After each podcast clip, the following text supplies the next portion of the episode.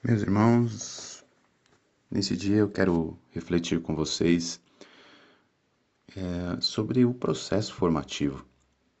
Quando a gente fala de uma formação como ser humano, uma formação na fé, é importante nós recordarmos que o processo de formação é sempre um caminho a ser percorrido.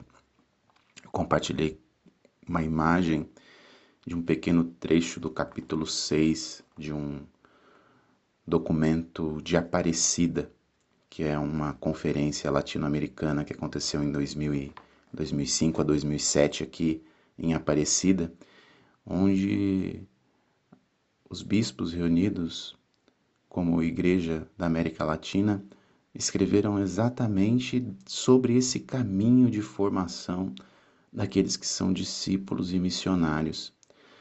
Mas tem três aspectos que eu gostaria de chamar a atenção, que servem para a vida da fé, mas servem para qualquer processo formativo do ser humano, que é essa autêntica proposta do encontro com, com Jesus deve estabelecer-se sobre o sólido fundamento da Trindade Amor.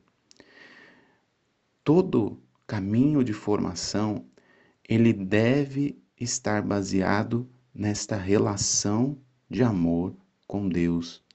Deve nos levar a este processo de formação no amor e na comunhão. O ser humano tem sede de amor. Todo o processo de formação humana, ele precisa ser construído dentro de uma relação de amor, para que tenha fruto, fruto duradouro, para que tenha fruto bom, né? para que tenha de fato não fruto podre, mas fruto bom, fruto maduro. Depois eles falam sobre a vivência da experiência batismal como ponto de início de toda a espiritualidade cristã. E a gente precisa lembrar que a experiência batismal é uma experiência, primeiro, de graça, porque no nosso batismo, quando recebemos, recebemos a graça, isso quer dizer, este amor gratuito de Deus sobre nós, essa graça que vem nos auxiliar. Então veja, essa essa força do amor trindade que vem habitar dentro de nós, mas ao mesmo tempo também é um compromisso assumido, muitas vezes primeiro pelos pais e pelos padrinhos de educar na fé, mas também assumido por nós, de sermos cristãos, de vivermos o amor. Então, na verdade, é a graça do amor recebida de Deus em nós e também o compromisso de amar que fazemos quando professamos a nossa fé. E como é que isso acaba desembocando? Como é que isso acaba se concluindo? No terceiro ponto, que é quando se fala que essa experiência de Deus, que é unidade e comunhão, permite-nos superar o egoísmo para nos encontrarmos plenamente no serviço para com o outro. Então, o terceiro ponto é o serviço ao próximo. É colocar o amor em prática no caminho de formação. A base é essa experiência da relação com um Deus que é amor e comunhão. Trindade amor, que derrama dessa graça do amor gratuitamente no meu coração, na experiência batismal, e que espera o meu compromisso, a minha resposta de querer viver esse amor como resposta dessa experiência batismal, de maneira concreta, no terceiro ponto, servindo ao próximo, vencendo todo o egoísmo.